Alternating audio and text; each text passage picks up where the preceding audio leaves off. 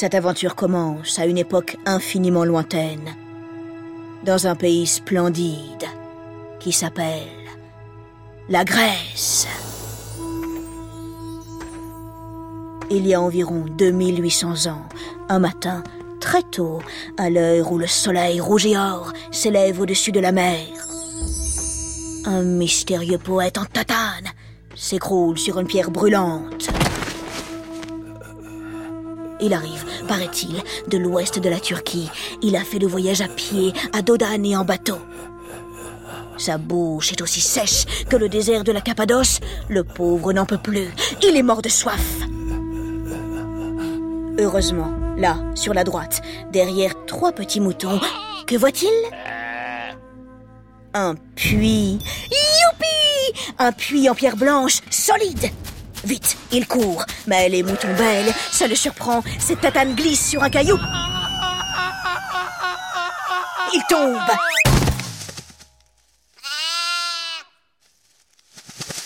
Ouf, il se relève. Il court. Arrivé devant le puits, il boit 3, 4, 5, 6 seaux d'eau sans s'arrêter. Le liquide s'enfle à la chèvre. Il va tomber malade, c'est sûr, mais qu'importe. Il est sorti d'affaire. Enfin, il peut respirer. Ouh, et franchement, nous aussi.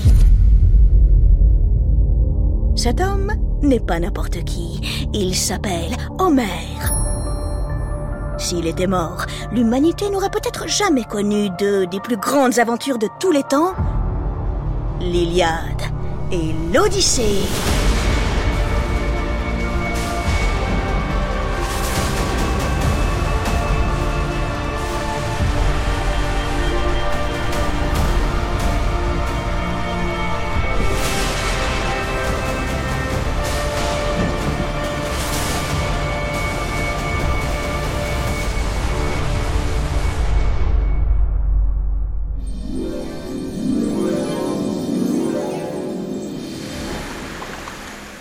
En des temps encore plus anciens, après un long périple sur les eaux, une armada de navires grecs accoste devant l'illustre cité de Troie. Pendant dix ans, ils assiégeront la ville. L'Iliade est le poème de la guerre. L'Odyssée, celui d'un impossible retour. Les héros de ces aventures s'appellent Achille, Hector, Agamemnon, Ménélas, Priam, Paris et Ulysse. Ce sont de grands rois et d'immenses guerriers. Certains écoutent leur cœur, d'autres la raison. Tous sont comme le lait encore chaud. Lorsqu'il sort du pis de la vache, ils sont entiers. Bienvenue dans le grand théâtre des passions humaines. Ici, on s'aime, on se déchire, on s'insulte, on se trahit.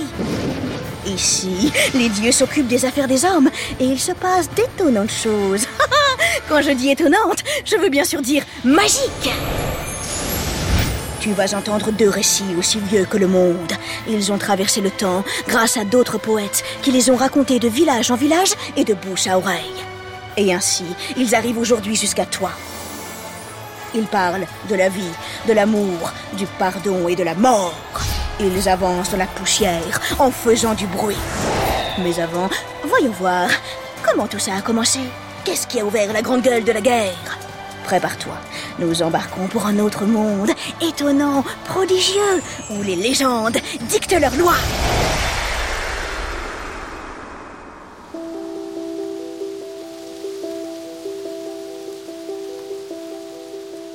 Lorsque le vent se glisse entre les feuilles des arbres de la cité de Troie, on pourrait presque entendre sonner. Oui, mille carillons d'or. Troie est une ville prospère, puissante. Son roi s'appelle Priam. C'est un homme juste, infiniment bon et donc respecté. Hélas, le pauvre est en panique. La reine Écube, son épouse, attend leur deuxième enfant et elle a fait un étrange rêve. Une nuit, tantôt bleue, tantôt noire, douce comme du velours, derrière ses paupières closes par le sommeil, elle a vu une torche enflammée sortir de son ventre et embraser la cité de Troie. De maison en maison, d'immenses flammes, jaunes, rouges, brûlantes, dévoraient la ville tout entière. Cette vision funeste, elle s'est empressée de la raconter à son époux le lendemain, au petit déjeuner. Terrifié, le bon vieux Priam on a lâché sa tartine de feta qui s'est écrasée sur le sol. Fromage contre terre. Oh, zut C'était de l'excellente feta De la feta Zolakis Mais là n'est pas la question. Vieux Priam, tes oreilles sont-elles propres? As-tu bien entendu? S'est-il alors demandé? Et Cube mettrait au monde une torche enflammée? Mais qu'est-ce que c'est que cette histoire? À tous les coups, c'est un message des dieux. Mais que veulent-ils nous dire? Pour en avoir le cœur net, il a consulté les oracles.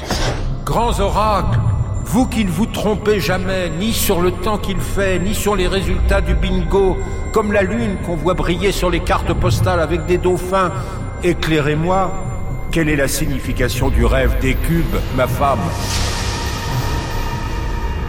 Roi Priam, c'est pourtant clair comme de l'eau de roche. L'enfant qui naîtra sera un fils, il causera la truine de roi, euh, pardon, la ruine de Troie. Comment La chair de sa chair Son tout petit pas encore né Il serait responsable de la destruction de sa patrie. Oh non, c'est trop horrible. Le roi ne peut le croire. Peut-être les oracles se sont-ils trompés. Peut-être que le soleil leur a tapé trop longtemps sur la tête. Et puis, si ça se trouve, oh, c'est un tout petit rêve, provoqué par un saucisson mal digéré, et qu'il veut rien dire du tout. Pauvre Priam. Il tente de se rassurer comme il peut, pourtant il le sait bien. Les devins ne mentent jamais. Si tel est le message des dieux, alors c'est sûr. Cela doit et cela va arriver.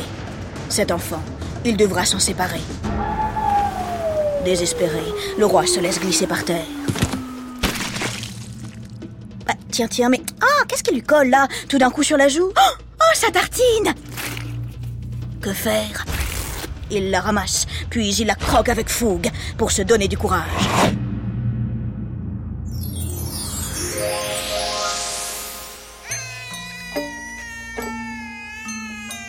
Quatre mois plus tard, Écube accouche d'un enfant, un tout petit garçon qu'on appelle Paris. Plutôt que de le... Tu sais, quick, quick On l'abandonne au sommet d'une montagne, peuplée de centaures et de bêtes sauvages. Le mont Ida. Pendant plusieurs jours, le vent souffle, la pluie tombe, et puis, oh, miracle L'enfant est recueilli par une maman ours, puis par des bergers.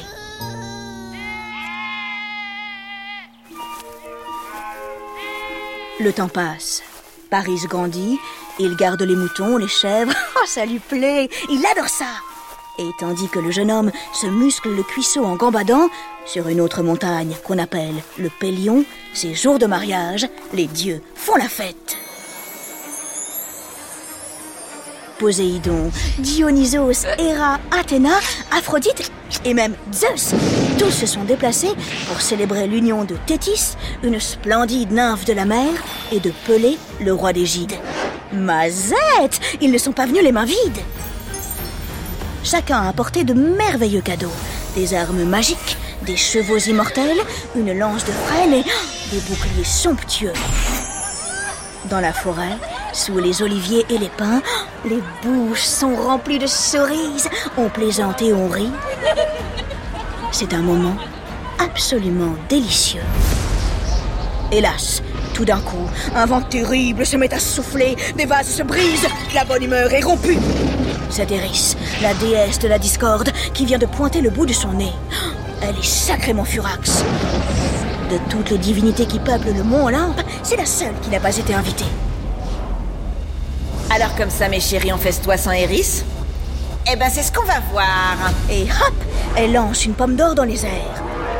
Lorsqu'elle retombe sur le sol, les dieux découvrent sur la chair brillante une mystérieuse inscription. À la plus belle. Aussitôt, Athéna, Aphrodite et Héra se lancent des regards noirs. La plus belle, eh bien, c'est ce que toutes les trois sont persuadées d'être. Comme un orage chargé d'éclairs, une violente dispute éclate. Au bout d'un moment, Zeus n'en peut plus, sa moustache frise. Et non pas son Mister Freeze, car évidemment, ça n'a rien à voir. Oh, ça suffit là leur dit-il de sa puissante voix. On se calme C'est un mortel qui vous départagera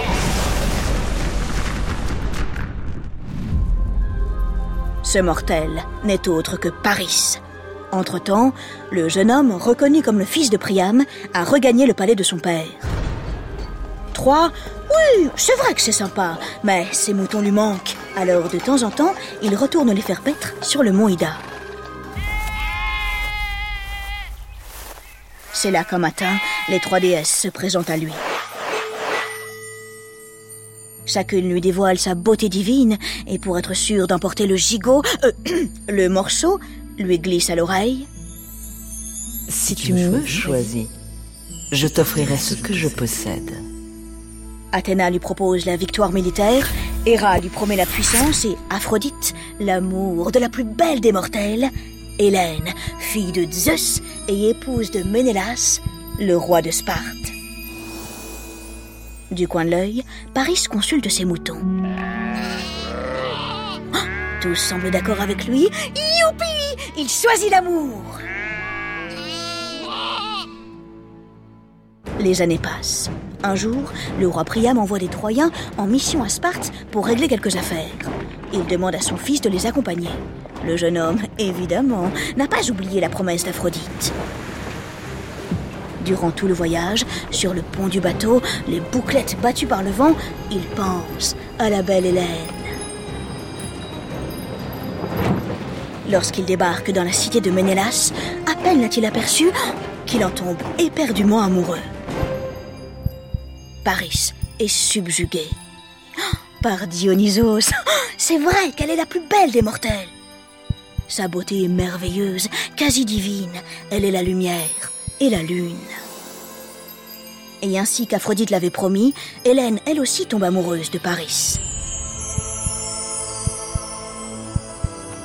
Une nuit, alors que son époux est en voyage en Crète, ils prennent la poudre d'escampette. Le jeune homme l'enlève-t-il? Hélène quitte-t-elle Sparte de son plein gré? Sur ce point, les légendes ne sont pas d'accord.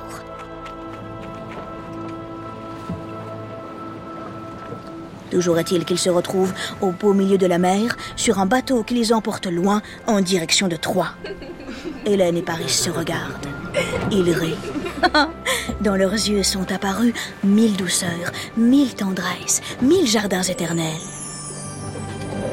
Oui, leur amour est infini, puissant. Hélas, ils viennent de déclencher une terrible catastrophe. Ménélas, à son retour, est fou de rage et de douleur. Un Troyen. Un étranger qui habite de l'autre côté de la mer, à qui j'ai offert l'hospitalité. Il a séduit mon épouse. Il l'a enlevée. Immédiatement, il convoque tous les chefs grecs. Sous la direction de son frère Agamemnon, le roi de Mycène, ils s'unissent pour faire la guerre. Vite, on arme les bateaux, et dès que les vents le permettent, ils prennent la mer. 60 navires fendent l'écume, toutes voiles dehors. À leur bord, on trouve les plus grands guerriers. Ulysse, dont on dit qu'il est l'intelligence même, et bien sûr Achille, le fils de Thétis et de Pelée. Achille n'est pas un humain comme les autres. Et pour cause, c'est un demi-dieu. Il est plus rapide, plus fort, plus énergique et plus violent que tout le monde. Alors qu'il n'était encore qu'un nourrisson, sa mère l'a plongé dans le fleuve des enfers en le tenant par le pied, ce qui l'a rendu invincible, sauf au talon. Achille est très jeune. Il a quoi? Oui, 14-15 ans à peine. Mais déjà, il a fait un choix tout à la fois terrible et rudement courageux. Il a choisi de mener une vie brève, mais glorieuse.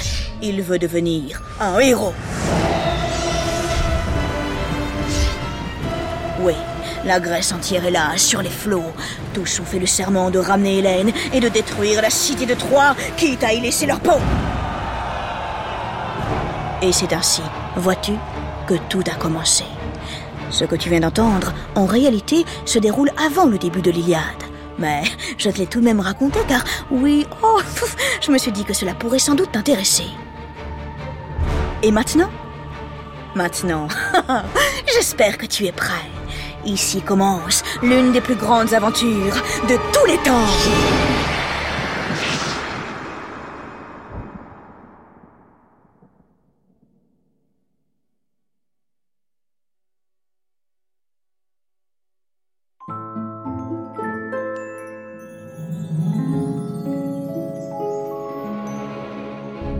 Qui est Homère? Est-il vraiment l'auteur de l'Iliade et de l'Odyssée? Au fil du temps, les théories les plus folles se sont mises à circuler. Pour certains, le poète n'aurait pas composé seul ces deux grandes aventures et il y aurait en réalité d'autres auteurs. Pour d'autres, il n'aurait même jamais existé. Alors, hum, hum, où se situe le vrai? Eh bien, sans doute, ni dans le blanc, ni dans le noir, mais dans le gris. Homère a probablement réuni des récits très anciens qu'il a ensuite racontés et recomposés à sa manière.